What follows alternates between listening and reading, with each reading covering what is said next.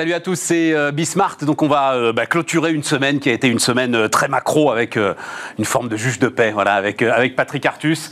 J'ai plein de questions à poser à, Patrick Artus, mais le, les, deux principales, hein, celles autour desquelles on a tourné durant toute la semaine, c'est est-ce que là on rentre dans un nouvel environnement, quand même peut-être un peu plus compliqué, avec ce qui s'est joué sur les taux d'intérêt aux États-Unis, avec ces menaces d'inflation qu'on voit arriver un petit peu partout, avec ces pénuries aussi qu'on voit arriver un petit peu partout. Et puis ensuite, je voudrais son sentiment sur ce qu'on a commencé à appeler la, la Movida mondiale. Je ne sais pas si je vous offre le. J'aime beaucoup le terme. C'est-à-dire une sorte d'explosion, d'envie vraiment très très forte de l'ensemble de la population. On reparle de ça, euh, euh, Patrick, dans, dans, un instant. Euh, après, bah, justement, alors l'un des ingrédients de la Movida, la digitalisation, c'est Cégide qui viendra nous voir. Et puis ensuite, on terminera avec notre philosophe Gabriel Alperne qui essaye de réfléchir justement sur les mécaniques d'entreprise.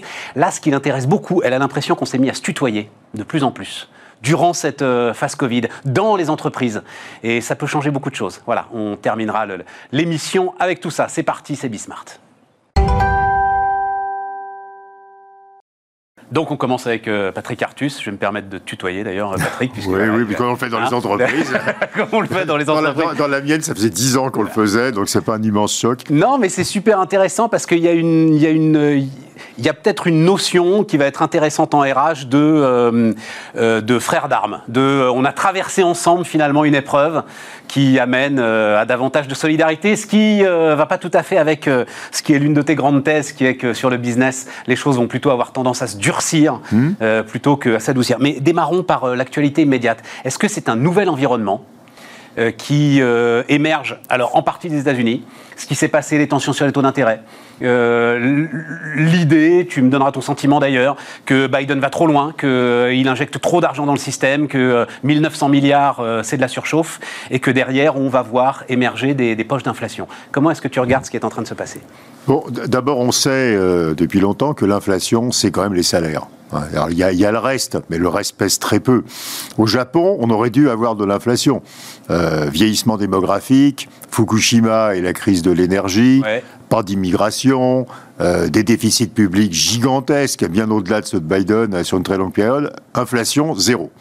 Parce que les salaires n'augmentent pas. Donc en réalité, euh, certes les prix des containers ont monté, certes les prix des, des, semi-conducteurs ont monté, certes le prix du pétrole a un peu monté, mais ce qui va jouer, c'est les salaires. Est-ce que les salaires vont accélérer? Et honnêtement, euh, dans les deux, trois prochaines années, on va rester avec un sous-emploi absolument massif. C'est ce que dit d'ailleurs euh, Powell, hein, le patron de la Réserve fédérale.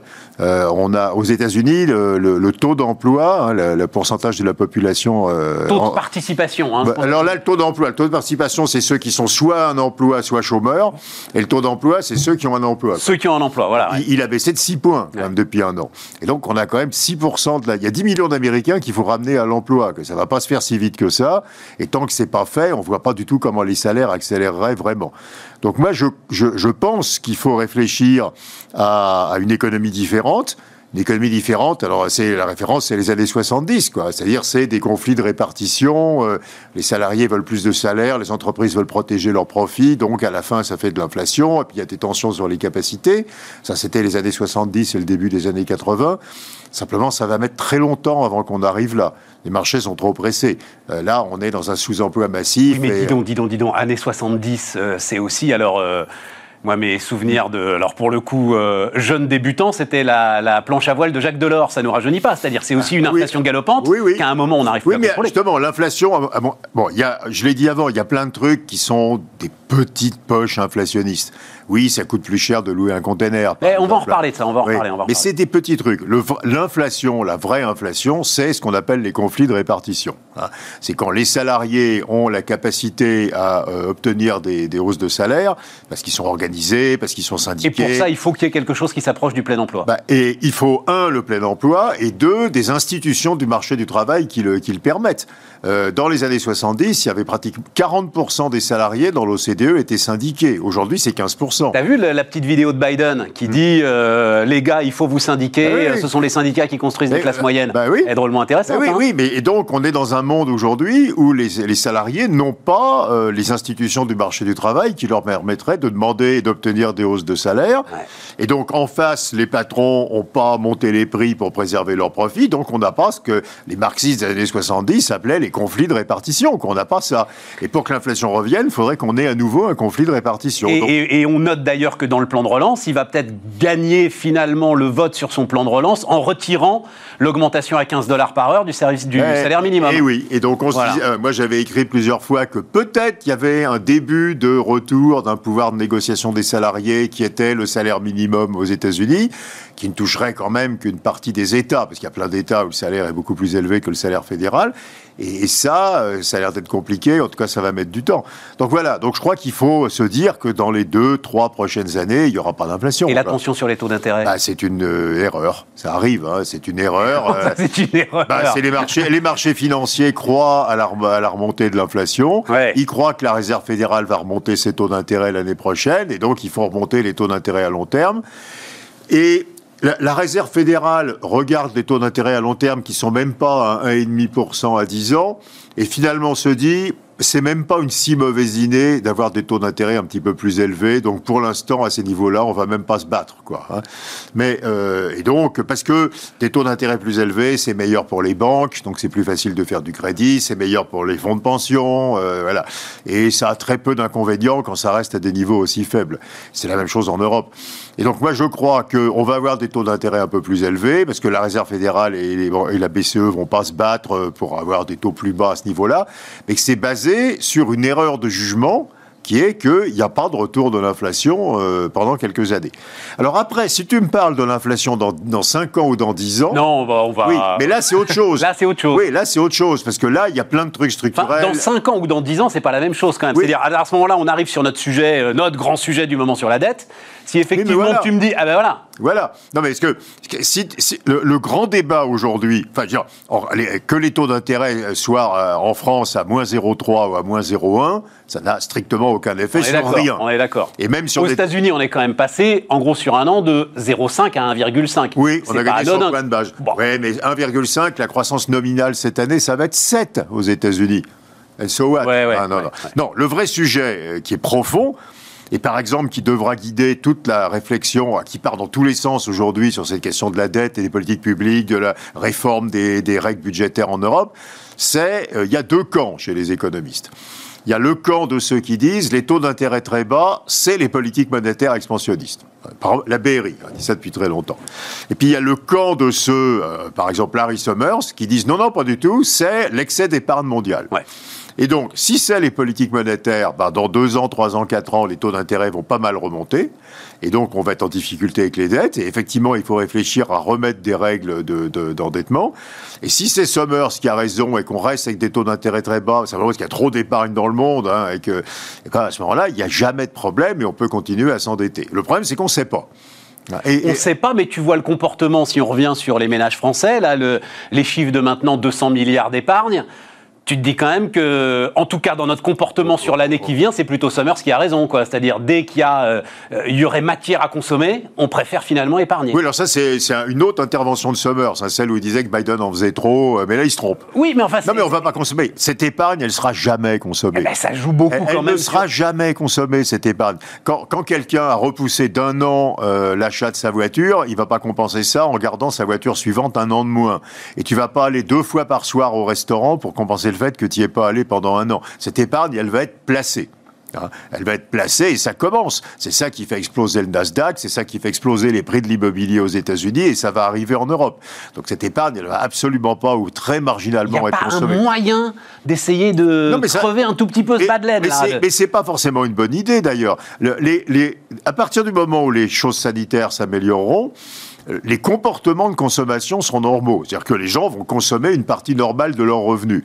Donc le taux d'épargne, il va revenir à son niveau normal. Mais la boursouflure du taux d'épargne de 2020, ça restera de l'argent. Je ne vais pas me payer des vacances deux fois plus belles, je ne vais pas me payer une voiture deux fois plus chère. Je ne crois pas. Non, honnêtement, et on voit bien aux États-Unis qui est toujours en avance. Euh, tu vas euh, acheter un appartement pour le louer, euh, tu vas acheter des actions des nouvelles technologies parce que ça monte de 100% 200% par an. Tu vas acheter des bitcoins, tu vas acheter. Tout, tout, non, tu ne vas pas acheter des bitcoins. Je n'avais pas prévu de. Tu n'as pas prévu d'acheter des bitcoins. Sur des bitcoins. J'imagine que tu. T'aurais dû, tu serais riche. Non, mais j'imagine que tu conseilles pas d'acheter des bitcoins. Non, je conseille d'acheter des bitcoins, mais il y a des gens qui l'ont fait. Il y a des gens qui l'ont fait. Tu serais riche. Non, mais juste un mot là, tu serais riche. Non, parce que c'est toute la difficulté de ces jetons de casino, c'est que tu sais jamais quand vendre. Ah bah oui, mais d'accord, mais moi je connais des gens qui ont gagné des dizaines de millions d'euros, si tu veux, sur, les, sur le marché des bitcoins. T'es sûr, es sûr qu'ils ont vendu? Parce que ces trucs-là. Ces trucs-là, là-dedans, t'as des ayatollahs qui disent qu'ils vendront jamais parce que c'est un investissement philosophique. Mais t'as des gens qui ont fait beaucoup d'argent. Non, mais je reviens à mon point, si tu veux. Il, il paraît extrêmement improbable que cette épargne soit consommée elle va être investie. Et donc, elle va contribuer à ce qu'on commence à voir, c'est-à-dire la très forte hausse des prix des actifs. Donc, les marchés d'actions aux États-Unis, c'est déjà ça qui se passe. Hein. C'est cette liquidité qui arrive sur les actions, sur l'IMO, etc., sur les infrastructures, sur euh, les fonds de dette, enfin tout ce qu'on peut imaginer. Regarde la valeur des, entreprises dans les, dans les acquisitions, dans les LBO, c'est en train de monter verticalement. C'est la liquidité. Donc cette liquidité, D'abord, le cash, il faut oublier qu'il n'y a pas que les ménages. Faut pas oublier, il n'y a pas que les ménages. Hein. il y a le cash des entreprises, qui est largement aussi important que celui des ménages. Et donc, ça fait des acquisitions, ça fait et donc tout ça, ça fait monter les prix des actifs. Et donc, enfin, parce que juste pour finir là-dessus, euh, Bruno Le Maire se gratte la tête. Là, euh, on a pratiquement une idée par jour. C'est le concours l'épine là pour essayer de nous faire dépenser un petit peu de ces 200 euh, milliards. Mais faut non, parce que sinon. Mais faut expliquer que c'est pas grave. Si mais attends, attends, attends, attends, parce que tu l'écris ce matin. Je crois que c'est dans les Échos. Tu dis en fait, ça va renforcer les inégalités. Tu viens de le décrire là. Ah bah, ah bah oui, mais la réponse de la France, tu la connais à ce moment-là. C'est on taxe. Oui, mais il faut le faire intelligemment. Non, mais il y, a, trois possibilités avec cette épargne. La première, je viens de l'exclure, c'est que ça soit massivement consommé. Je n'y crois pas, on l'a jamais vu dans l'histoire.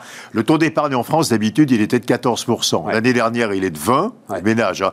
Pour qu'ils consomment leur épargne, il faudrait qu'il tombe à 8. Ben, il tombera pas à 8, il va revenir à 14. Dans les dernières enquêtes, les ménages continuent à dire que c'est le moment d'épargner. Hein. Donc, euh, euh, donc euh, le, scénario, alors, moi j'appelais ça année folle. Hein. Oui, alors le, scénario Roaring Twenties. C'est une plaisanterie, ça ne se produira pas. Mais si, mais si ça va se produire. absolument pas. Donc ensuite, il y a deux autres possibilités. C'est cette épargne, elle fait des choses spéculatives. Donc elle va faire exploser les cours de la tech, elle va faire exploser les prix de l'IMO, elle va faire exploser un certain nombre de matières premières. Et ça, c'est une très mauvaise nouvelle et c'est associé à cette idée d'inégalité patrimoniale. Et puis le sujet, Bruno Le Maire, c'est canaliser cette épargne vers des financements de long terme intelligents. Donc comment on fait pour que cette épargne, elle finance la transition énergétique, les relocalisations, euh, la filière hydrogène, on les start pas, on n'y arrive pas. J'ai l'impression, il y a 20 ans que je fais ce métier, il y a 20 ans que ah je bah vois des sujets, parce qu'à chaque fois, il nous faut garantie de liquidité et il nous faut euh, quasiment pas de prise de risque. C'est un sujet profond, peut-être pas le ah, bien tout là, c'est un sujet profond, mais par exemple, il me semble qu'il y a une solution, c'est de donner un rôle beaucoup plus libre aux assureurs. Les, assureurs sont complètement main liés par leur régulation. Si on lâchait un peu les assureurs, si les nouveaux contrats d'assurance pouvaient se développer davantage, les assureurs, ils sont absolument euh, convaincus qu'il faut euh, acheter du private equity, financer des créations d'entreprises. Mais ça, Patrick, c'est donc c'est Solvency, c'est des règles, c'est européennes ou mondiales d'ailleurs, ah, C'est européen. C'est européen, c'est des règles européennes. oui, mais il y a, européenne. Y de nouveaux contrats. Il y a, des contrats d'assurance qui sont très différents. Il y a les UC, il y a l'eurocroissance, il y a, il y a, il y a, le, plan d'épargne retraite, hein, le, le PER, euh, c'est un truc où on peut mettre beaucoup d'actions, par exemple. Hein.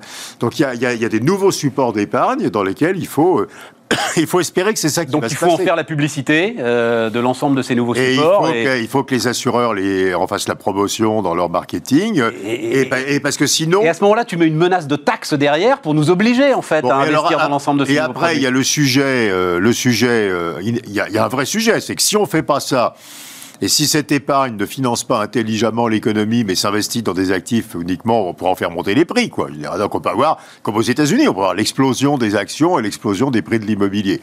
Ben là, ça pose un sujet qui n'est pas seulement économique, c'est que cette épargne, elle sert à rien. Si tout le monde se bat pour acheter de l'IMO et que les prix de l'IMO explosent, euh, cette épargne n'a absolument servi à rien. Bon, si elle fait construire pour des gens qui ont besoin de logement, c'est différent, bien sûr. Hein. Mais si cette épargne aboutit simplement en élévation des prix des actifs, alors il y a un problème économique, c'est qu'elle sert à rien, et il y a un problème politique, c'est qu'on a une énorme augmentation des inégalités patrimoniales. Et je pense que le seul impôt raisonnable, euh, qui, que d'ailleurs d'autres pays tout à fait normaux comme le Canada ont utilisé, c'est la taxation des plus-values réalisées à court terme. Parce que d'abord, ça ne taxe que des plus-values réalisées. Euh, L'ISF, ça taxe des plus-values latentes non réalisées, ce qui est ridicule. Et deux, ça n'augmente pas le coût de financement des entreprises. Mais hein. taxation des plus-values. Réalisées à court terme. Tu achètes des actions et tu les revends dans trois mois. Eh oui, mais c'est ça, mais il faut que j'ai revendu pour qu'il y ait des plus-values réalisées. Oui, c'est ça, il faut que tu aies revendu. Si tu ne revends pas, tu n'es pas taxé. Et donc, ça n'augmente pas le coût de financement des entreprises. L'investisseur normal qui va garder ses actions 3 ans, 4 ans, 5 ans, il n'est pas taxé. la circulation du patrimoine. Non, euh, bah non ça, m'incite en fait à garder l'ensemble de ça mon patrimoine. à ne pas acheter pour revendre dans 3 mois. Euh, personne, personne, à mon avis, de normal suggère que c'est une bonne idée d'acheter des actions pour les revendre dans 3 mois ou d'acheter un logement pour le revendre dans 3 mois. Donc ça bloque toute cette partie spéculative de, des investissements et ça marche très bien. L'expérience. Revenons sur, euh, revenons, revenons sur la Movida là. L'idée, les Roaring Twenties. Si l'idée c'est de la même manière que les années folles étaient poussées en fait par euh, la, pleine appropriation de l'électricité, là il me regarde avec un air dubitatif. Là l'idée c'est que c'est la pleine appropriation de euh, la, la transition digitale. L'idée, c'est que ça y est, euh, toutes les entreprises intègrent, comprennent, savent comment faire des gains de productivité avec, euh, avec le digital. Et donc, bim, ça peut effectivement amener une période oui, alors je suis dubitatif. Bon, d'abord, euh, d'abord, même dans le pays le plus avancé sur ce point aujourd'hui, dans les pays les plus avancés, on peut regarder le Japon, la Suède, les États-Unis, etc. Euh, ça ne provoque pas ça parce que ça reste extrêmement petit, le secteur du digital en réalité. Aux États-Unis, il y a 4% des personnes qui travaillent dans les nouvelles technologies au sens large. 4% des Américains. Les entreprises maintenant vont être branchées sur ces nouvelles technologies. ça reste très petit. En réalité, quand tu regardes, c'est aussi bien du côté du secteur qui fabrique ces technologies que du secteur des investissements dans ces technologies, ça reste petit. C'est pas, euh, ça n'a rien à voir avec l'explosion de l'automobile, par exemple, dans les années 20 ou 30 aux États-Unis, après la Seconde de guerre en Europe. Donc ça reste, c'est pas très gros. Puis ensuite, il faut pas oublier que quand même le digital, c'est très bien.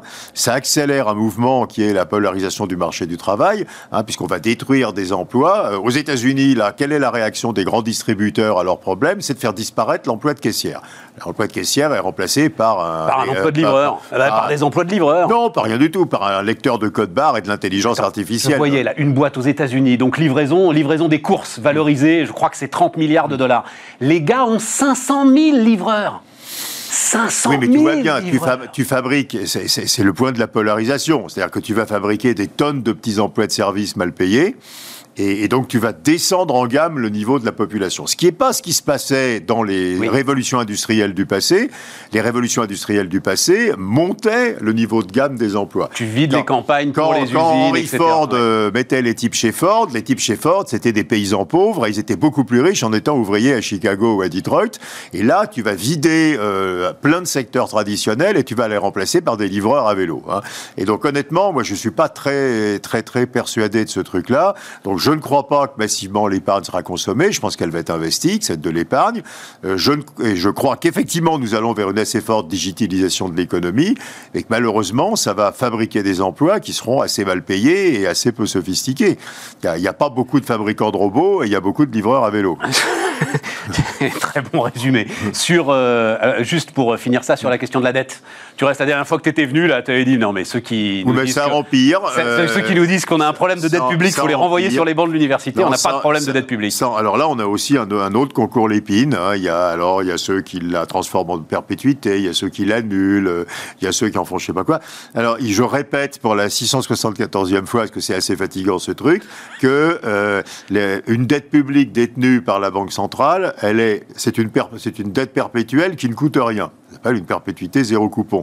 Ça coûte rien parce que la Banque centrale rend ses profits à l'État. Hein. donc quand l'État verse de l'argent à la Banque centrale, des intérêts sur la dette, la Banque centrale lui rend. Et puis, personne ne pense raisonnablement que la BCE prendrait le risque de redéclencher une crise en revendant les obligations qu'elle a achetées.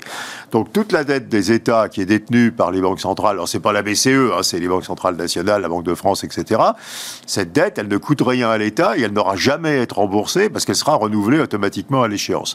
Donc, surtout, ne faisons rien. Euh, nous avons l'arrangement le plus parfait qui soit. Et donc, quand j'entends mais c'est aussi, euh, euh hein, qui a dit qu'il fallait la contingenter, la mettre dans un coin, parce que sinon... Oui, mais il veut en rajouter 250 derrière. Mais oui, mais il peut.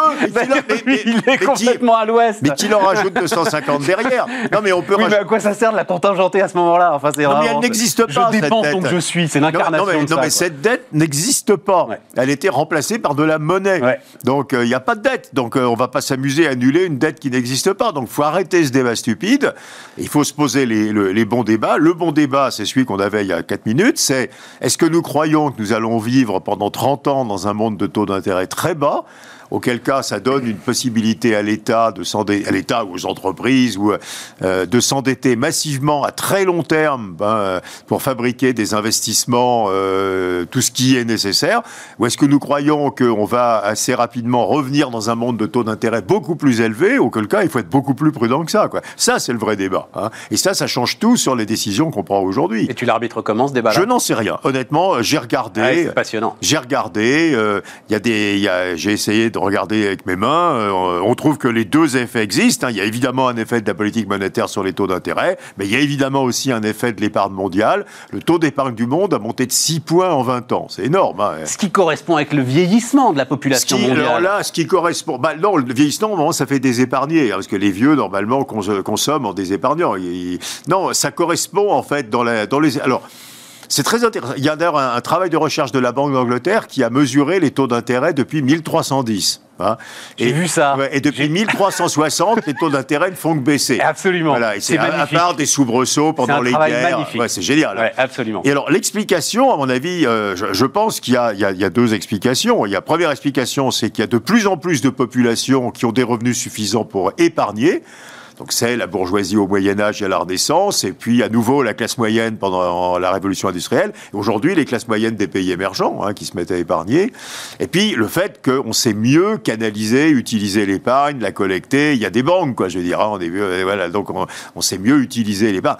Mais si on croit à ça, c'est-à-dire qu'on est vraiment dans une tendance multiséculaire de baisse des taux d'intérêt, alors euh, ceux qui disent euh, arrêtez de nous embêter avec la limite des dépenses publiques, endettez-vous, faites de la dette, ils, ont raison. Financer tout ce qui est nécessaire, la recherche, l'innovation, la transition, la pauvreté, les et jeunes. on fait exploser le pacte de stabilité. Et, euh, on aura 240% de dette par rapport au PIB comme les Japonais, avec 0% de paiement d'intérêt. Juste un mot là-dessus, parce que je trouve ça quand même assez intelligent, cette réflexion, d'arrêter de comparer un flux à un stock, c'est-à-dire d'arrêter la dette sur PIB, mais de prendre euh, le service annuel de la dette mais il faut regarder. En, rapport avec les rentrées fiscales. En c'est même, pire que ça, Stéphane, parce que dans un monde où les taux d'intérêt sont inférieurs au taux de croissance, n'importe quel taux d'endettement est admissible, puisque la, la, dette augmente comme les taux d'intérêt, donc elle augmente moins vite que les revenus. Tout à fait. Donc il n'y a aucune raison, si nous pensons que les taux d'intérêt vont rester très durablement inférieurs au taux de croissance, d'avoir des règles de dette.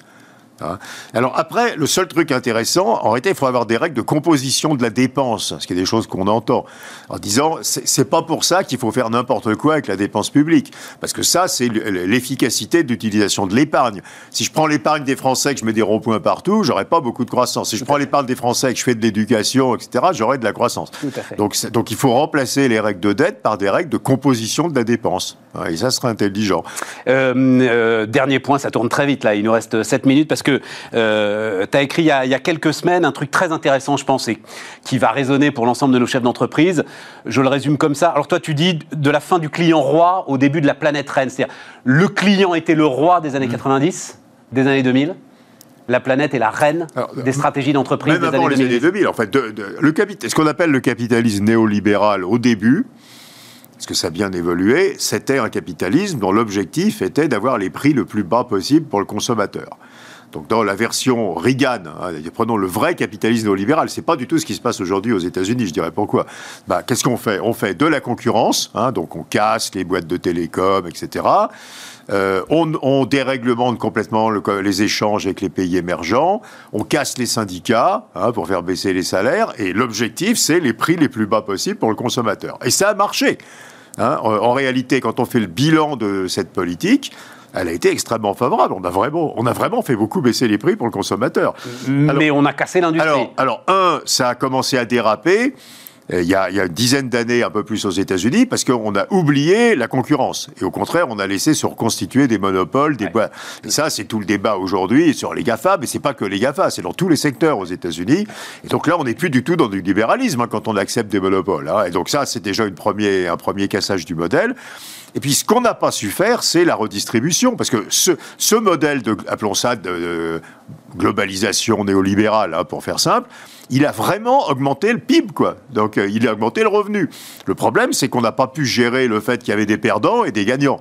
Et on n'a pas. Mais si on a vu des politiques redistributives normales, euh, on aurait ce modèle, personne ne le critiquerait. Le problème, c'est qu'on n'a pas su. On a eu un gain global. Quoi, nous, on a eu la politique de redistribution, euh, nous Français, mais on n'a pas eu la politique de concurrence acharnée en face, c'est ça euh Alors la France, c'est un des pays où en réalité, ça c'est bien. Enfin, il n'y a pas eu en France, il n'y a pas eu d'augmentation de la pauvreté ni des inégalités depuis 30 ans. Parce qu'on a un système redistributif colossal. Mais la France, c'est un cas très particulier. Enfin, les États-Unis, le Japon, l'Allemagne, l'Espagne, etc. Le Royaume-Uni, il y a une ouverture énorme de la pauvreté, des inégalités. Et pourtant, ce modèle, il, donne du revenu globalement. On a fait baisser les prix, on produit là où c'est plus efficace de produire, on a cassé les monopoles, c'est un bon modèle. Simplement, on n'a pas su l'associer avec la, En fait, c'est la France qui a le bon modèle. C'est le modèle, c'est globalisation plus redistribution. Si on fait que globalisation, on crée des problèmes de pauvreté insupportables. Et c'est ce qui se passe aux États-Unis, c'est ce qui se passe. Dans et d'inégalité d'ailleurs, même encore davantage que, que de. Bon, ok. Et donc. Bah, ça, c'est en train de se transformer. et, alors, évidemment, l'autre composante de ce modèle, c'était les énergies fossiles, hein, puisque l'énergie fossile, elle est beaucoup moins chère que l'énergie renouvelable. Et là, on voit bien qu'aujourd'hui, on commence à se dire qu'il faut euh, arrêter de privilégier le consommateur. Et donc, euh, et d'où alors euh, le local, le bio, la déglobalisation, le retour, les relocalisations. Alors, les monopoles, c'est pas une bonne idée, honnêtement. Hein, euh, même Et puis, bien sûr, la transition énergétique qui va faire fortement monter les prix de l'énergie. Donc, on passe dans un modèle où on se dit, bah, la planète, euh, euh, la santé, l'emploi industriel, l'indépendance stratégique sur l'ensemble de production, c'est plus important que le pouvoir d'achat du consommateur. Il faudra le dire. Parce qu'il faudra expliquer au consommateur qu'il va payer plus cher. Quoi. Oui. Euh, alors ça, on le dit pas, mais, il faut le dire. Hein. Et alors, c'était intéressant. J'écoutais Michel-Édouard Leclerc il y, a, il y, a, quelques semaines et il disait, mais euh, plaisanterie, post-Covid, le consommateur veut des prix encore plus bas qu'avant Covid. Absolument. Oui, mais, oui, mais sauf qu'on voit bien que c'est totalement en contradiction avec l'idée que le consommateur, il va vouloir consommer local, consommer bio, consommer français ou européen, euh, avoir des énergies vertes, etc. Quoi, je dirais. Donc il va falloir choisir euh, faire choisir si on continue à privilégier les prix bas pour le consommateur, auquel cas euh, abandon de la transition énergétique. C'est lui qui va arbitrer le consommateur, c'est lui qui, bah, le consommateur, pour l'instant, quand on regarde la structure de consommation des Français, bah, ils vont dans le low cost. Hein. Exactement. et, donc, euh, et donc, ce truc où on leur explique qu'il va falloir payer plus cher parce que, à nouveau, la planète, la déglobalisation, le bio, le local, euh, bah, et eh ben, et eh ben, et eh ben, ça va être difficile à comprendre. Quoi. Donc, c'est un vrai sujet. La, la sortie du modèle économique pour, pour les prix bas du consommateur. Parce que la question, c'est, tu as des entreprises qui bâtissent des stratégies là-dessus. Euh, qui investissent là-dessus. Donc, si à l'arrivée, elles ne trouvent pas de débouché parce que le consommateur, il n'est pas prêt, en fait, enfin, soit il n'est pas prêt, soit tout simplement, il n'a pas les moyens de payer plus cher, euh, on va avoir là ah des bugs stratégiques qui vont être euh, compliqués à résoudre. Je suis absolument d'accord avec ça, c'est un véritable sujet. On est en train de se dire que L'avenir, pour toutes ces raisons, c'est effectivement de payer plus cher l'énergie, de payer plus cher l'alimentation, de payer plus cher les produits industriels parce qu'ils seront moins délocalisés, etc. Et, euh, et, la réalité, euh, la réalité, c'est qu'on ne sait pas si ça va marcher parce qu'il y, y, a la contrainte de revenus. Et, euh, il nous reste, euh, il nous reste deux minutes, Patrick Artus. Le, le, juste pour terminer, tu l'as dit d'un mot, mais tu ne penses pas que, tu as dit c'est anecdotique les pénuries. Moi, il y avait à ta place, là, euh, hier, un chef d'entreprise qui travaille dans la sous-traitance automobile. C'est très, très impressionnant, quand même, hein, euh, ce qu'il nous racontait. Maintenant, c'est euh, des livraisons de composants essentiels à 90 semaines. Oui, je, oh, il nous donnait les cours, justement, des containers, etc ça peut pas gripper complètement la machine parce qu'on attend quand même une reprise assez forte. Je sais très bien que c'est que dans certaines industries c'est horrible parce que les trucs arrivent pas quoi. Je veux dire. Hein, très clairement. Mais ce que je voulais dire, c'est que ce n'est pas ça qui déclenchera de l'inflation macroéconomique. Mais est-ce que c'est ça qui peut gripper la reprise qu'on attend tous sur rien parce que ça va s'arranger, parce que ça va s'arranger. D'accord, ça reste. Ça va, s'arranger. Il y a un problème d'ajustement. On avait on, a sous-investi depuis quelques années dans pas mal de choses, mais là, on est en train de réinvestir dans ça.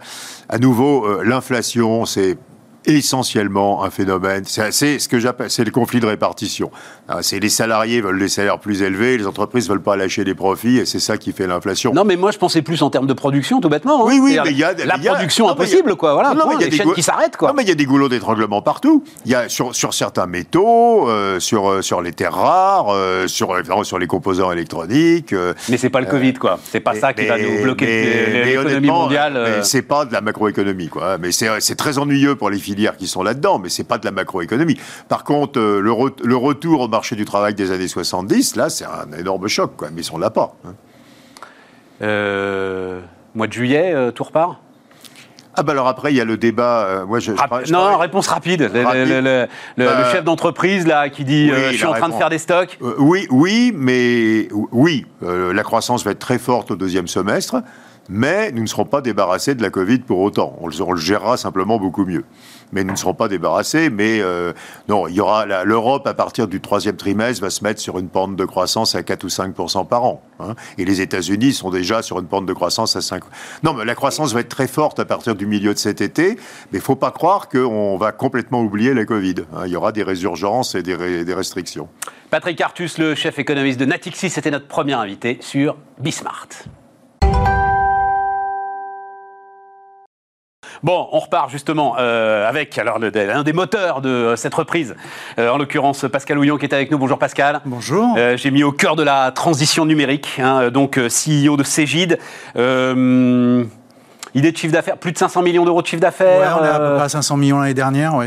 Euh, une belle croissance sur les dernières années. Il y avait un plan qui vous mettait à 700 euh, millions d'euros de chiffre d'affaires fin quand 2021. Vu il y a quelques années, voilà, quand on s'est vu il y a quelques années, j'avais dit effectivement qu'au bout de 4 ans, on serait à 700 millions. Ouais. On va, on va aller toucher fin 2021, début, début 2022. Mais, mais en faisant des acquisitions alors Moitié-moitié, moitié en organique et la moitié en faisant des acquisitions. Ça veut dire qu'en organique, ça marche très fort. Mais justement, on va en reparler, mais juste parce que c'est des chiffres. moi, j'aime bien. Moi, c'est, je parle sous ton contrôle évidemment. Hein, 2 millions de déclarations fiscale, 4 millions de bulletins de paix, 75 000 magasins clients sur euh, votre division euh, retail, hein, on va en parler, hein, logistique et tout, parce que je pense que là, il y a des, il y a des sources de rebond et 300 euh, 000 petites entreprises qui travaillent sur votre marché, marché Ma Petite Entreprise d'ailleurs. Hein, oui, on a changé le nom il n'y a, a, pas bien longtemps. Oui. Est-ce que tu vois dans l'ensemble, parce que là, tu es partout, une accélération justement de cette envie de digitalisation des entrepreneurs? Oui, bien sûr. on aurait pu parler des 10 millions de, de, de factures qu'on digitalise tous les mois. Ouais. C'est-à-dire dire qu'effectivement, avec la Covid qui est arrivée, il y a eu un coup d'accélérateur. Il y a des choses bien dans la Covid. Et honnêtement, on a fait beaucoup de marketing pendant les dix dernières années pour digitaliser l'économie. Et puis là, d'un seul coup, du fait qu'il y a une distanciation automatique, les gens travaillent depuis chez eux, ils veulent pas forcément voir en physique leurs clients, leurs fournisseurs. C'est en train d'exploser et les systèmes d'information n'étaient pas forcément prêts. Euh, les, personnes non plus. Et euh, nous, ça fait euh, plus de dix ans qu'on prêche effectivement pour le cloud en France et sur nos marchés. Euh, Alors c'est ça la grande rupture, c'est qu'en fait on fait, je crois qu'on appelle ça des leapfrogs, des sauts de grenouille dans la technologie. C'est-à-dire on va directement en fait euh, dans le cloud. Ça c'est le, c'est une grande victoire pour vous parce que c'était vraiment une, une, pédagogie qui était compliquée à faire. Hein, Donc ça fait une dizaine d'années effectivement qu'on en parle. On a commencé, on était les, les pionniers effectivement à l'époque. Beaucoup de gens disaient pourquoi vous voulez mettre ma paye, ma comptabilité, mon ERP dans le cloud? Il est chez moi, ça marche bien. Euh, aujourd'hui, en fait, les revenus récurrents du cloud et de la maintenance, c'est pratiquement 80% de notre chiffre d'affaires. C'était euh, à peu près 30 ou 40% il y a 4 ans. Donc on voit bien une grosse accélération. On vend plus de licences, on vend que des solutions cloud aujourd'hui, et euh, avec des croissances relativement fortes. Et, euh, on voit bien que ce qui est en train d'arriver, la distanciation, le fait que les gens travaillent en home office, ça a créé aussi une grosse pression sur la sécurité au niveau des entreprises. Ouais. Hein, puisque les gens travaillent avec leur matériel depuis chez eux, pas forcément avec du matériel de l'entreprise. Et dès qu'on est dans un environnement cloud, la sécurité, elle est inhérente à l'environnement cloud. Et, et euh, c'est pas que nous, hein. nous on en met, mais aussi nos prestataires euh, comme, comme euh, Microsoft ou IBM en mettent. Et, ça, c'est vraiment euh, euh, un coup d'accélérateur qu'on a connu. L'image que moi, je, prenais assez régulièrement à un moment, c'était c'est un peu comme si vous mettiez l'argent sous votre matelas, quoi. Ça vous viendrait pas à l'idée. Il est bien plus en sécurité dans une banque.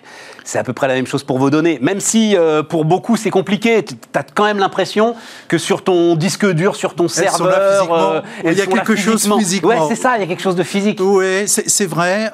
il y a une petite appréhension de dépossession à un moment donné, mais on a tellement de clients qu'on fait le saut à la fin de l'année, 100% des cabinets expertise comptable de Cégide seront dans le SaaS. Et est-ce 100%. est-ce que Cégide, entreprise de taille intermédiaire française, peut en faire un élément de souveraineté?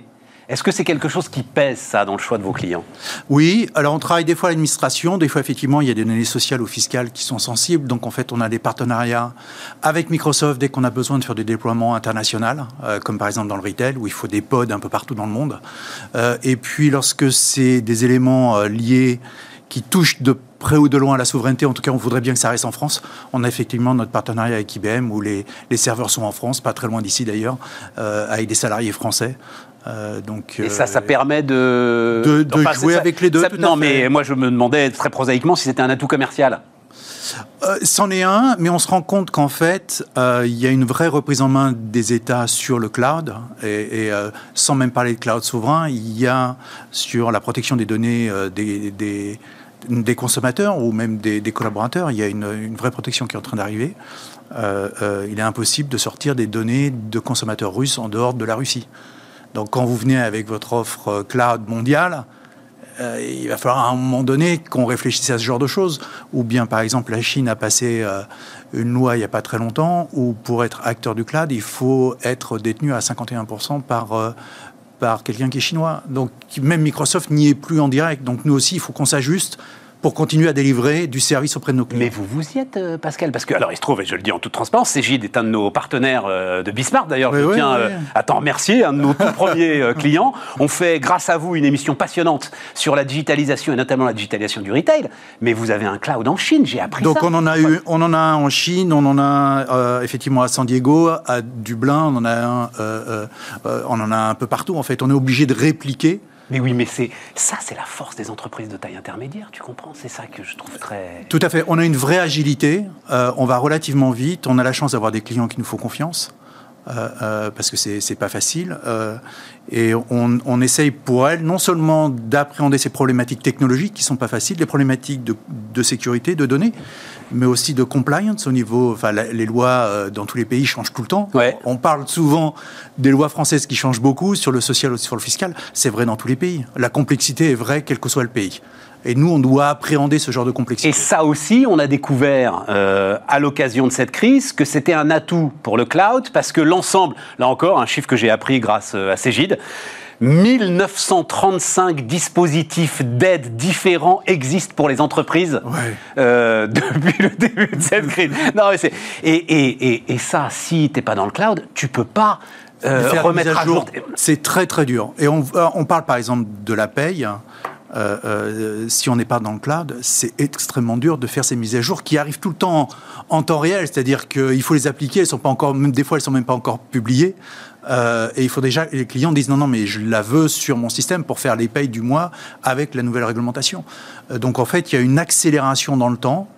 Euh, que seul le cloud peut, auquel le cloud peut répondre et nos solutions dans le cloud répondent. Un mot sur le retail, parce que là aussi, c'est des choses quand même très intéressantes.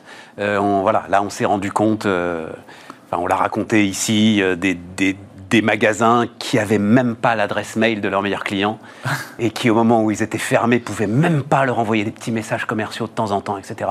Là, il y a une prise de conscience. Là, il y a une prise de conscience et surtout, ce qui est en train de se passer, c'est que euh, les magasins puisqu'on équipe 70 000 magasins dans le monde, hein, euh, deviennent en même temps une plateforme logistique euh, c'est-à-dire qu'ils sont en train de diversifier leurs euh, leur fonctions. C'est pas uniquement de montrer ce que le magasin a en stock et de vendre à des clients. Ça fait partie de l'expérience client dans son ensemble et ça fait partie de l'économie globale de nos retailers. Ça permet de réduire euh, le footprint au niveau, au niveau écologique, hein, plutôt que d'aller envoyer en permanence de partout. Euh, euh, chaque Parfois, magasin en fait, est un mini-stock et il s'échange des données avec l'omnicanalité, avec nos solutions. Le, un magasin, c'est en permanence où sont les produits ailleurs dans les magasins ou dans les différents entrepôts. Et parfois, ce que tu cherches, il est en fait dans le magasin à côté de chez toi. Exactement. Il n'y a pas besoin de le faire venir d'un entrepôt qui est à 50 un, un endroit, je dis je vais aller le prendre à tel autre endroit. Euh, by the way, j'avais commandé sur Internet. Est-ce que, en fait, au lieu de me le faire chez moi, est-ce que je peux pas le prendre dans le magasin? Et tout ça, ça participe à, l'économie de façon générale, à l'accélération de l'économie, à l'amélioration de l'expérience client, mais aussi à réduire notre footprint hein, euh, au niveau euh, green. Oui, oui, non, mais ça, je comprends réduire l'empreinte environnementale. Mais avant ça, il y a à survivre, si tu veux pour les magasins et pour le retail aujourd'hui ça, ça, va être ça la question. Et donc pouvoir dynamiser l'ensemble de ma relation commerciale, pouvoir faire des propositions de manière beaucoup plus fine. Euh, ça, c'est euh, des éléments que tu permets quand même, qui vont être très, importants dans le Et on écoute aussi beaucoup, euh, on a pas mal de, marques de luxe qui sont très très en avance sur ce genre de, de, choses. On travaille énormément avec nos clients en amont, on les écoute beaucoup, là où ils vont, là où ils voient leur retail demain et ça nous permet, nous, de, de mettre ça à l'intérieur de nos solutions pour pouvoir servir le plus grand nombre. Dans la stratégie de Cégide, là, et dans, alors il y a pas mal d'acquisitions d'ailleurs, hein, euh, voilà, ça. Faudra me réinviter, je pourrais en parler beaucoup plus. Non, non, non, mais, mais non, non, oui, non, mais oui, mais non, mais je vais pas te demander lesquels, etc. Et puis en plus, c'est souvent des petites boîtes, tout, bon, bref. Mais la stratégie, justement, la vision, c'est quoi? Quelle brique est-ce qu'il faut aujourd'hui aller chercher pour être plus efficace? Donc on, on pense vraiment, avec ce qu'on a construit sur les trois quarts dernières années que Cégide aujourd'hui, c'est une base extrêmement solide pour créer un champion français au niveau des applicatifs du SaaS. Donc on va consolider effectivement en France, mais aussi en Europe et dans d'autres pays, un certain nombre d'acteurs pour accélérer le développement de Cégide. Ça, c'est important. Il y a beaucoup d'acteurs qui nous aident euh, de ce côté-là et on va continuer. on va continuer. Donc, c'est pour faire de la conquête client, finalement, le, la, première des stratégies. tout à fait. Voilà, et on a réussi quelque chose en très peu de temps. On a mis une très grosse partie de nos clients dans le SaaS. il y a beaucoup d'éditeurs qui en sont à leur prémisse aujourd'hui de toutes ces migrations. On a un vrai savoir-faire hein, et on pense qu'on est capable euh, euh, d'aider ces entreprises à, aller servir ses clients. Donc, dans quel domaine? Eh ben, dans les domaines que l'on sert, que ce soit la paye, les talents, que ce soit le retail, que ce soit euh, le RP, sur le marché d'expertise comptable. Et en fait, il y a beaucoup d'offres de techno qui sont en train d'arriver entre le data et la machine learning. Et ça, ça nous intéresse énormément. On est en train de révolutionner comment les entreprises vont travailler. Euh, on parlait de digitalisation de pièces, c'est bien de digitaliser la pièce, mais si elle peut être reconnue en automatique et imputée automatiquement dans les différents euh, logiciels sans intervention humaine. Et c'est ce qu'on est en train de, c'est ce qu'on propose là en ce moment à un certain nombre de, professionnels. Euh, c'est juste ça révolutionne complètement le rapport que l'on a avec tous ces flux physiques ou digitalisés. Même si ça reste et je le sais pour être au contact vraiment d'énormément d'entreprises, un colossal point d'interrogation. C'en est un. C'est-à-dire, aujourd'hui, machine learning, intelligence artificielle, Là aussi, pardon, j'ai une formule que j'aime bien, c'est comme le sexe adolescent, c'est-à-dire tout le monde en parle, personne ne le fait. Euh, c'est vraiment, ça commence quand et, euh, Donc, quel est le numéro de téléphone, quoi? J'ai pas, j'ai pas parlé d'intelligence artificielle. Je me méfie aussi de, ces mots-là. C'est ça, pour l'instant, machine learning. C'est-à-dire qu'en fait, on a euh, développé des solutions qui apprennent et, c'est les, les, utilisateurs qui apprennent ces solutions à répéter la façon dont l'utilisateur les utilise et une fois que la solution sait, elle va le faire beaucoup plus vite et euh, elle va apprendre en le faisant. Donc euh, ces outils de machine learning, ils sont un peu lents sur les premières semaines et les premiers mois. Et dès qu'ils ont tout le savoir qui a été rentré, ils vont à une vitesse incroyable. Et d'après ce que tu dis, c'est dans le retail que euh, tu as l'expertise comptable, tout ce qui manipule beaucoup de données, tout ce qu'on est en train de faire au niveau de, des flux bancaires. il y a énormément d'intelligence sur les flux bancaires. c'est peu utilisé par les, par les petites entreprises. Euh, euh, on, met, on, met à disposition là, des outils qui permettent de faire une prévisionnelle de trésorerie en, rapprochement, en rapprochant ce qu'il y a dans, dans, les comptes bancaires de ces petites entreprises avec ce qu'il y a dans euh, les dossiers qui sont soit dans les centres de gestion, soit au niveau de l'expert comptable. Et on va, en mettant ces informations ensemble, ce que personne n'avait fait jusqu'à présent, en mettant de la machine learning, on est, on est capable de mettre de la, prédictibilité dans le flux de trésorerie de la TPE. Et ça aussi, c'est alors euh, une directive euh, quand elle est passée et qui est celle qui en fait euh, instaure et nous rappelle que vos données bancaires vous appartiennent à vous et que la banque doit les communiquer à des partenaires comme Cégide à partir du moment où euh, euh, vous êtes d'accord pour qu'elles soient communiquées, ça ouvre un champ de business qui est un champ absolument considérable. Donc nous, on, est, on pense que la donnée, elle, est, elle est à l'utilisateur et elle est à tout le monde. Personne ne devrait être propriétaire de la donnée à part, à part l'utilisateur. Oui, voilà. Moi, je suis propriétaire de ma donnée. Mais il ne peut pas y avoir une entreprise ou une instance qui dit non, non, mais ces, ces données-là, elles sont à moi que j'ai que j'ai collecté d'autres clients. Je pense que c'est un bien. Même pas assez Gide. Non, non, non, c'est un bien public. D'ailleurs, on, travaille beaucoup avec nos amis experts comptables sur ces notions de data lake et de mettre ensemble un certain nombre de, de données de ses clients et que chacun puisse aller les exploiter. Certes, nos logiciels vont aller taper à l'intérieur pour aller faire de l'analyse prédictive, mais, mais les données ne nous appartiennent pas nous appartiennent. Et donc tu peux l'ouvrir, tu peux les ouvrir y compris à tes concurrents euh, euh, Non, mais à, ce moment-là, c'est quand on va les taper sur ces données-là, c'est souvent des données qui sont soit dans les cabinets d'expertise comptable, soit chez les clients. Elles nous appartiennent pas. On est gardien quand on les a sur nos serveurs. On est gardien de ces données-là. On n'en a pas la propriété. Donc euh, c'est le client qu'on a la propriété. Un dernier point sur lequel tu insistes beaucoup, Pascal, euh, les nouveaux outils conduisent à travailler différemment, c'est-à-dire c'est la formation. Ouais. Donc, donc il y, a un vrai changement et je comprends que à ce niveau-là, tous ces mots, où est-ce que, où est-ce que je téléphone sur l'intelligence artificielle, ça. ça peut un peu, ça peut décontenancer. C'est vrai que il y a une grosse partie des tâches qui étaient faites manuellement. Et d'un seul coup, ces tâches manuelles, il y en a une partie qui sont faites automatiques. On a l'impression, automatiquement, on a l'impression que c'est une boîte noire. On ne sait plus ce qui se passe, on ne sait plus vraiment quel est son rôle. Euh, euh, et donc, on a un accompagnement fort, que ce soit des cabinets d'expertise comptable ou de nos clients, dans tous ces changements, parce qu'il y a de la valeur ajoutée à les prendre sur ce niveau d'usage, mais pas s'accrocher aux usages anciens qui sont en train d'être complètement automatisés. C'est ça, c'est pas faire la même chose avec du digital, c'est ah, vraiment faire autrement. Et d'ailleurs, on le dit beaucoup euh, euh, aux entreprises et aux cabinets d'expertise comptable, si vous prenez ces outils de collaboration et des outils qui vont digitaliser, c'est un change c'est un, il faut manager le changement à l'intérieur de vos entreprises ou de vos cabinets. C'est, c'est pas parce que vous allez installer un nouveau système, un système Cégide, que d'un seul coup, le cabinet va devenir digital ou l'entreprise va devenir digitale. C'est pas vrai. C'est une condition essentielle, mais il faut qu'il y ait un projet d'entreprise. Il faut que l'entreprise parle à ses clients, parle à ses fournisseurs, parle à ses collaborateurs. C'est un changement global de ces processus.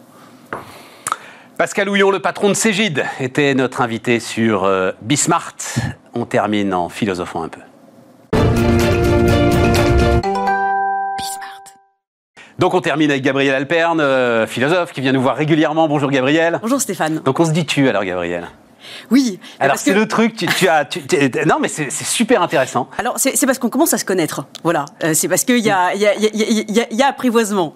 Donc, c'est tout le sujet. Le tutoiement dans les rapports d'entreprise. Tu as l'impression qu'à. Euh, comment on dit À l'occasion de cette crise, euh, le tutoiement s'est davantage développé. Tout à fait. En fait, je dirais que, alors, entendons-nous bien, je ne fais pas une critique drastique du tutoiement, c'est pas ça le sujet. En fait, je fais une critique du tutoiement aussi rapide. Et pour le coup, ça touche pas que le monde de l'entreprise, mais également les institutions publiques, c'est dans la rue, c'est absolument partout. Il y a un tutoiement généralisé.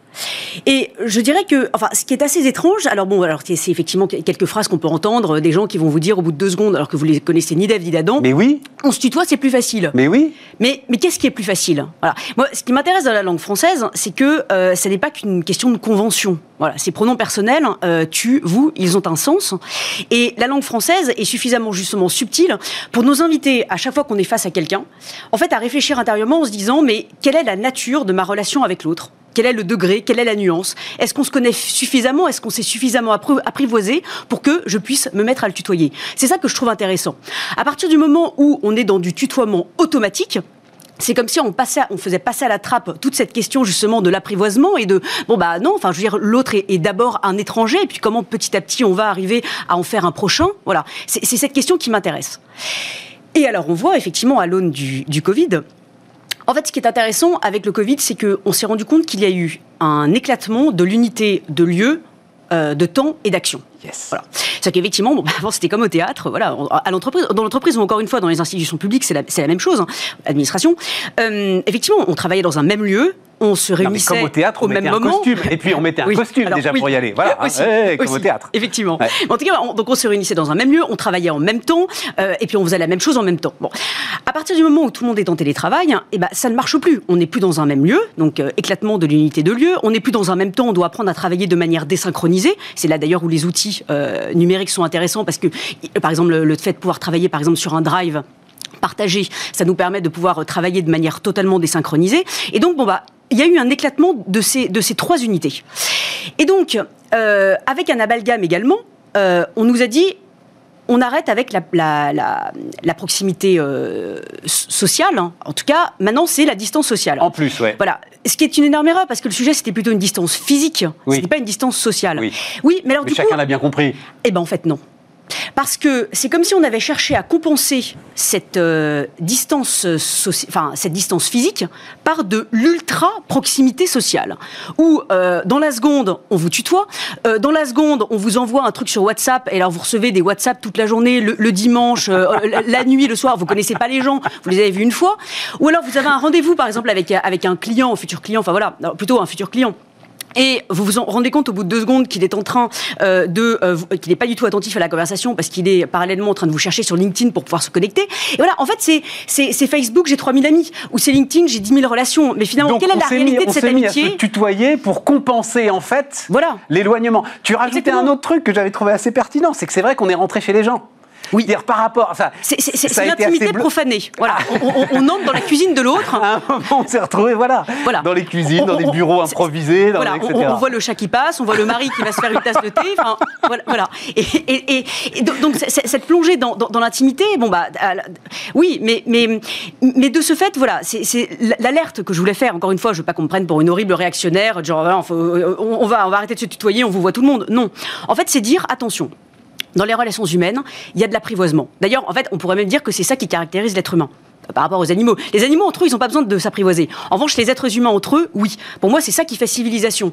Et si on se tutoie au bout de deux secondes, on passe à côté de ce processus de civilisation. Voilà. Est-ce que, alors, euh, parce qu'évidemment, ça m'a fait réfléchir. Parce que moi, en fait, euh, je le fais. Je me suis rendu compte. Non, vraiment, vraiment, vraiment. Et, franchement, euh, sur ce plateau, quand on a lancé cette chaîne, j'avais pas prévu euh, que j'allais tutoyer quasiment tout le monde. Et en fait, je le fais. Et ce côté que on est en train ensemble de traverser une guerre, ce côté qu'on est frères d'armes finalement, qu'on est ensemble en train de traverser une épreuve, voilà, qu'on est ensemble. Et ça, oui, ça c'est un lien qui, à mon avis, euh, Alors, et, et surtout qu'on est beaucoup quand même, enfin je sais pas euh, pour toi, mais on est beaucoup quand même quand on discute. Et quand j'ai discuté avec des chefs d'entreprise, on est beaucoup sur comment ça va, comment ça se passe, raconte-moi comment t'es en train. Et forcément, le tutoiement renforce cette, euh, cette proximité nécessaire pour échanger des expériences je aussi suis pas convaincue qu'il le renforce. Moi, en fait, ce qui me fait. Alors, non, mais je- j'en- j'entends cet argument. Mais, mais ce qui m'ennuie, c'est que ça crée une illusion de lien. Une illusion, justement, qu'on est frères d'armes. Et, par exemple, il y a un énorme sujet bah, sur euh, l'isolement en entreprise. Oui. burn- Enfin, la- voilà, la question vraiment de l'isolement. Nouveaux gens- risques psychosociaux, Ouais. absolument. Oui, mais finalement, est-ce que ce ne sont pas des gens dans l'entreprise à qui, quand ils sont arrivés, on a dit bah, tout le monde se tutoie, on est une grande famille, culture d'entreprise, enfin voilà. Et justement, il n'y a pas eu ce processus d'apprivoisement, justement parce qu'on était dans cette illusion que bah, on est tous dans la même boîte. Oui, sauf qu'en fait, les gens du marketing et les, les gens. euh, euh, du juridique, en fait, ils parlent pas la même langue. Euh, ce sont deux mondes différents. Et donc, si on crée cette illusion que, bah, on est frères d'armes et, enfin, en gros, tout le monde se tutoie, hein, non, mais en fait, on oublie que non, il y a ce processus d'apprivoisement. En, fait, on, on fait passer ce processus-là à la trappe. hein. Et, et donc, d'où l'isolement. D'où l'isolement. Mais ça renforce pas. Bah alors parce que ça me fait marrer. Tu me parles du marketing et du juridique. Pourquoi c'est les premiers mots qui te viennent à l'esprit? Parce que c'est le cœur de ta réflexion, euh, Gabriel. Oui. En fait, le marketing et le juridique, finalement, ils devraient s'hybrider. Ils hein, devraient, voilà. ils devraient. Ils devraient Ouais, mais s'hybrider. ce sont deux mondes qui sont radicalement différents. Mais oui, mais en commençant, en se tutoyant, est-ce qu'on commence pas à s'hybrider justement? Est-ce que c'est pas une forme d'adaptation euh, à, à la, à la contrainte qui, euh, non, t'a coupé sur parce qu'en fait, on pense que en se disant tu, euh, comment dire, ça, c'est comme si tout le reste. En fait, on pense, on part, on part du principe que tout le reste est, est automatique et, et va venir avec. On, on- on- on- Non, on, lève une barrière un petit peu artificielle parce qu'on est dans l'urgence et qu'on a des vrais sujets à régler. Voilà, je le vois, moi, euh, un petit peu comme ça. Ouais, sauf que la métamorphose n'a pas lieu. C'est-à-dire que la, la- la métamorphose, chacun fait un petit pas de côté et arrive enfin à parler le langage de l'autre. On- on- on- encore une fois, c'est le, le- le tutoiement euh, crée une illusion, voilà, qui, qui me met mal à l'aise. Et, et ça, c'est un vrai sujet de management, de, re- de gestion des ressources humaines, de la question de l'apprivoisement en entreprise. Mais alors, ça pose un sujet plus large dont on parle assez régulièrement. Là, on va juste en parler. Il nous reste, euh, Oui. il nous reste trois minutes. Euh, C'est-à-dire donc ta fameuse question d'hybridation, Oui. Euh, cette idée qu'on doit tous être euh, au confluent finalement de Dans les de- de croisements. deux- au croisement, voilà, au croisement euh, de deux éléments qui sont deux éléments forts. Euh, donc, euh, comme tu le disais, le, le- le marketing doit être euh, un petit peu juridique et le juridique doit être euh, un petit peu marketing. Euh, euh, euh, et- et donc, on est sans arrêt à s'adapter. hein, c'est- c'est- mais justement, et, et c'est le- la grande idée euh, que tu mets en avant, il faut pas croire qu'en fait cette adaptation elle-même va nous permettre d'être figé. On ne peut pas aller du point A au point B et dire ah ça y est, je suis arrivé au point B, je suis bon, je suis tranquille, je suis en paix. Euh, non, c'est un mouvement continu en fait. Exactement. En fait, il y a un, un- un biais cognitif assez répandu qui veut que on croit que l'état actuel du monde est l'état définitif. Voilà. Donc il y a plein de gens qui sont plein de chefs d'entreprise qui sont en train de construire des stratégies et même alors des stratégies euh, business, hein, mais aussi des stratégies même en termes de ressources humaines, enfin voilà, euh, ou même immobilières, hein, en partant du principe que bah, dans le monde il y aura toujours le Covid. hein. Enfin bah, par exemple certaines entreprises qui vont dire ça y est c'est bon c'est fini les locaux, voilà on arrête avec tout ça. Ou il y a plein de choses comme ça qui sont en train de se mettre en place. Ça y est maintenant pure player, euh, voilà le présentiel c'est fini. Bah non.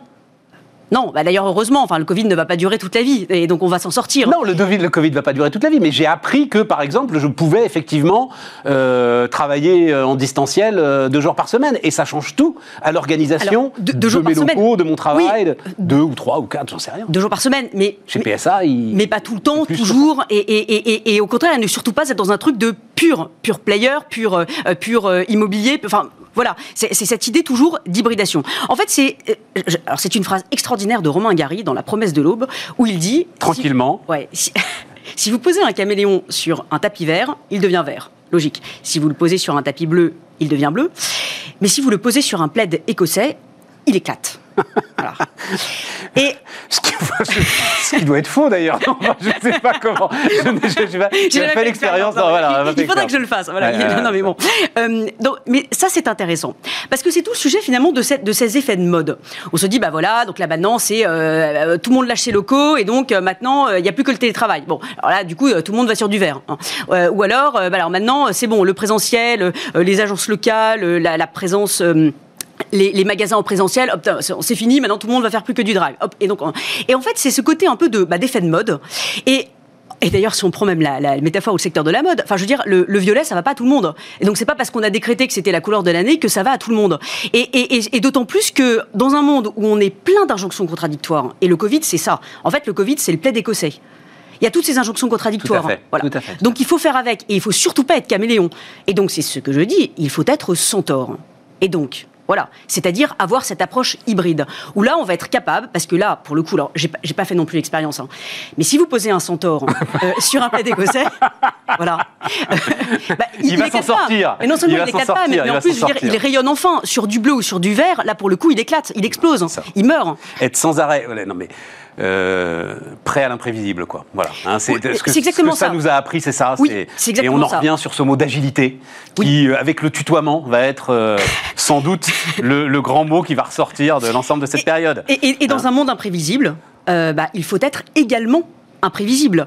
Et, et- et- et pour revenir sur le tutoiement, Hmm, rapidement, Bon. 10 secondes. Ouais, bon, Bon, ça, ça. Non, mais c'est-à-dire que le tutoiement, c'est tout le sujet de. euh, je veux faire comme si. euh, euh, en fait, c'est cette incapacité à accepter l'étranger, l'étrangeté. Et donc, encore une fois, quand je suis un chef d'entreprise, ce qui est intéressant, c'est pas de regarder ce qui se passe dans mon secteur, mais c'est dans les secteurs étrangers. C'est-à-dire les secteurs, justement, qui sont différents, qui n'ont rien à voir avec moi, où là, pour le coup, il y a peut-être mon pire concurrent qui est en train de se préparer dans l'ombre. Voilà. Donc, stratégie du centaure. Soyons tous des centaures. Voilà. Mais vous pouvez continuer à vous tutoyer, moi je pense. Les amis, demain, Aurélie Planex et nous, on se retrouve lundi.